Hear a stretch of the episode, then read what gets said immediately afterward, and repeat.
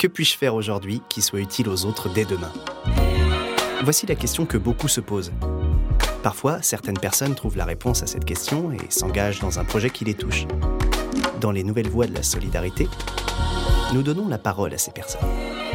Elles font partie des nouvelles actrices et acteurs de la santé et de la solidarité en France.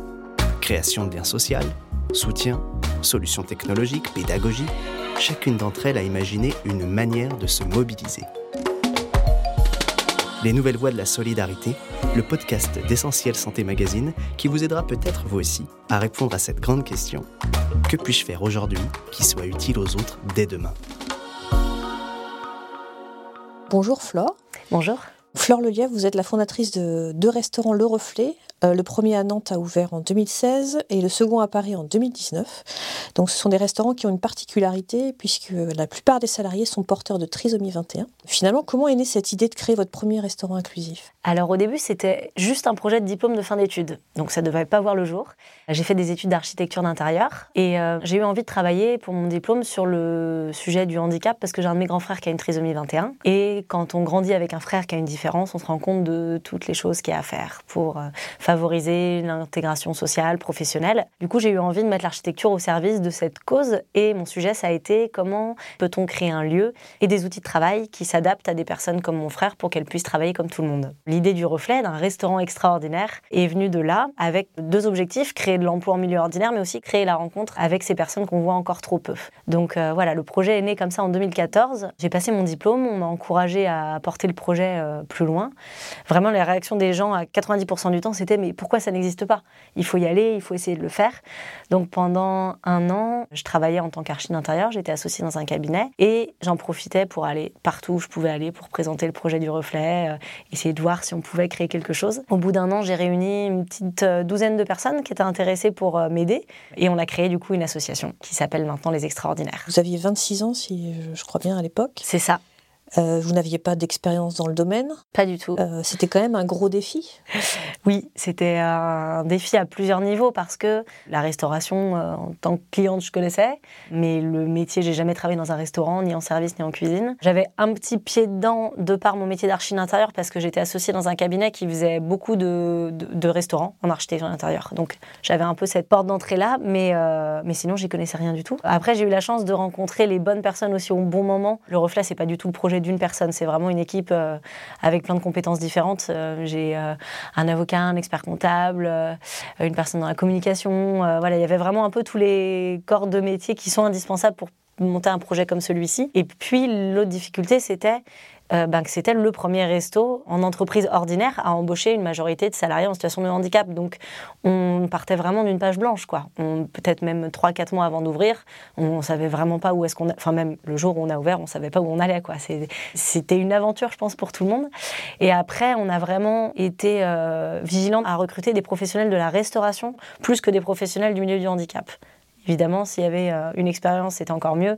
Et il fallait qu'il y ait une sensibilité. Voilà, quand on rejoint le reflet, on rejoint un projet. On ne rejoint pas un, restaurant euh, comme les autres. Mais il a fallu quand même un petit peu aménager euh, vos restaurants en fonction du handicap de vos salariés pour faciliter leur travail notamment. On avait vraiment une envie d'ouverture déjà, donc ouvrir les espaces les uns sur les autres pour qu'il y ait une communication qui se fasse facilement entre la cuisine et la salle, une communication visuelle.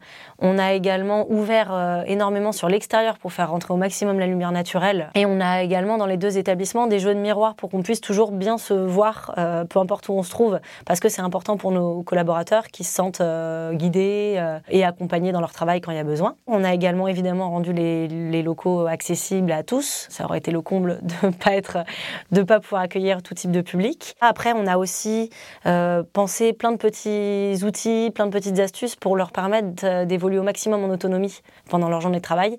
En salle, on a des tableaux des tâches où en fait ils arrivent le matin, nos serveurs, et ils ont chacun euh, plusieurs étiquettes avec des pictogrammes qui leur indiquent ce qu'il y a à faire, euh, dresser les tables, faire le ménage, aller chercher le pain, pour qu'ils puissent en fait, quand ils ont terminé une tâche, English.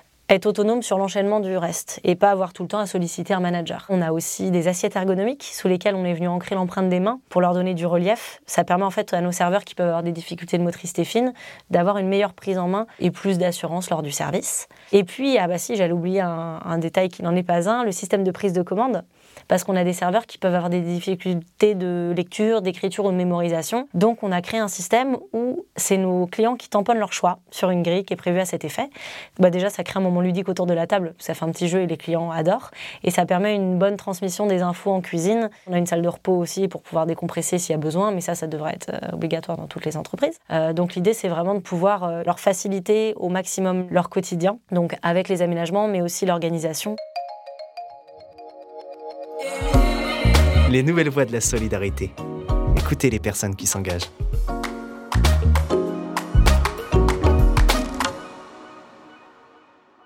En fait, l'idée, c'était vraiment de se dire qu'on casse un peu les codes, on emmène le handicap, qui est encore un tabou, au cœur de la ville. Parce que si on veut créer la rencontre, ben, il faut la faire au cœur de la cité. Et en fait, l'objectif, c'était vraiment de faire un restaurant. Quand on passe devant, on ne sait pas ce que c'est comme restaurant.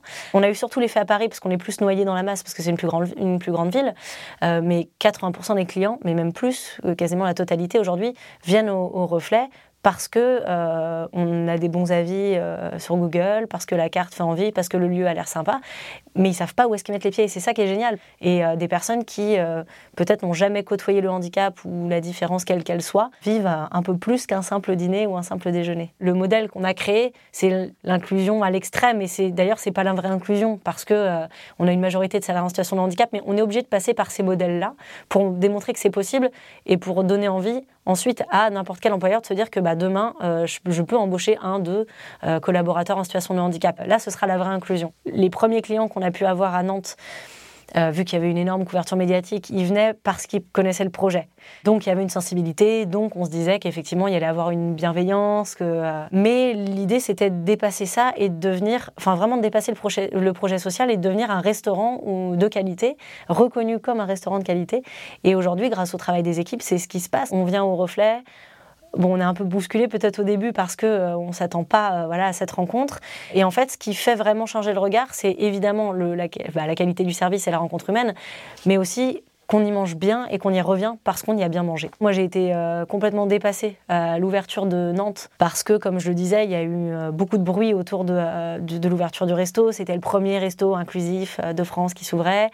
C'était aussi porté par, pas que moi évidemment, mais c'était moi qu'on mettait en avant. Donc, une femme jeune. Donc, il y avait voilà, un peu tous ces ingrédients qui faisaient que ça a fait beaucoup de bruit. Ça a rempli le restaurant tout de suite, mais aussi et surtout, ça a donné une grosse visibilité sur la cause qu'on défend. Et très vite, en fait, on a eu plein de monde, des clients qui affluaient, mais de, des quatre coins de la France, même de l'étranger. Moi, j'ai rencontré des clients qui venaient de Belgique juste pour déjeuner, pour nous rencontrer, pour voir comment on avait monté le projet. On s'est rendu compte que bah, on n'était pas les seuls à vouloir travailler ce sujet qui est l'inclusion, euh, qu'il y en a qui pensaient ça depuis des années, et, le fait d'en voir un s'ouvrir, bah, ça les a motivés. D'autres, ça a suscité des vocations, et en fait, on a vu qu'il y avait un impact social qu'on n'avait pas du tout mesuré avant, qui était évident. Enfin, vraiment, euh, une fois par semaine, on a un porteur de projet qui nous contacte pour avoir un retour d'expérience, pour qu'on l'accompagne. Donc ça, c'est le rôle de notre asso aussi à côté les extraordinaires. Depuis, on a créé un collectif avec les restaurants inclusifs qu'on ouvert depuis, certains qu'on a accompagnés. Ce collectif, les brigades extraordinaires, on l'ouvre aux porteurs de projet, parce que l'idée, c'est vraiment qu'il y ait un essaimage naturel qui se fasse, pas sous le nom du reflet, parce qu'on n'a pas envie de franchiser, parce que c'est pas l'idée. Au contraire, d'avoir plein d'entités différentes, avec plein de manières de fonctionner différentes, c'est encore plus riche, parce qu'on se rend compte qu'il n'y a pas une recette mais qu'on peut le faire, euh, on peut le faire de plein de manières différentes. Il n'y a pas que une voie qui est le milieu protégé, qui doit exister. Moi, mon frère, il travaille en, milieu protégé, il y est très bien, mais il y a d'autres personnes qui euh, ben, veulent aller travailler en milieu ordinaire. Donc, l'objectif, c'est qu'ils aient le choix. Et aujourd'hui, rien que de, effectivement, de pouvoir montrer aux personnes en situation de handicap et à leurs familles qu'il y a cette possibilité, c'est génial. Donc, en tout, on a 14 personnes en situation de handicap qui travaillent dans les deux restaurants tous, c'est leur premier job. Ça leur apporte évidemment quelque chose au quotidien, mais pas juste un job. C'est aussi une porte sur la vie sociale parce que du coup, ils ont des collègues, parce que euh, vu qu'on est en plein centre, ben, ils sortent du boulot, ils vont, ben, comme tout le monde, boire un verre, faire les magasins. C'est des choses qui nous, nous paraissent anodines, mais que eux n'avaient pas forcément accès à ces choses-là. Et c'est une porte aussi sur l'autonomie euh, au niveau du logement. Et c'est génial. Et vous, alors plus personnellement, vous diriez comment ça a impacté votre vie finalement ce projet? Ah, Je dors beaucoup moins. non, euh, ça a été. Euh, moi, j'étais pas du tout. Je, m'étais jamais dit que je travaillerais dans le milieu du handicap, mais vraiment jamais. C'était euh, autant il y a beaucoup de frères et sœurs qui peuvent prendre cette voie-là, autant moi pas du tout. Ça a été vraiment. moi, c'était l'architecture intérieure et j'en fais d'ailleurs encore un peu parce que c'est vraiment ce que j'aime. Mais évidemment, ça a complètement bouleversé les plans que j'avais. Merci beaucoup d'avoir écouté cet épisode des Nouvelles Voies de la Solidarité. N'hésitez pas à nous laisser des commentaires et à nous apporter vos étoiles pour nous aider à diffuser largement ces initiatives utiles et solidaires. Rejoignez également tous les autres auditoristes de ce programme sur notre Facebook, Twitter ou Instagram, at Essentiel Santé Magazine. Vous pouvez y partager votre avis, vos envies, vos projets solidaires.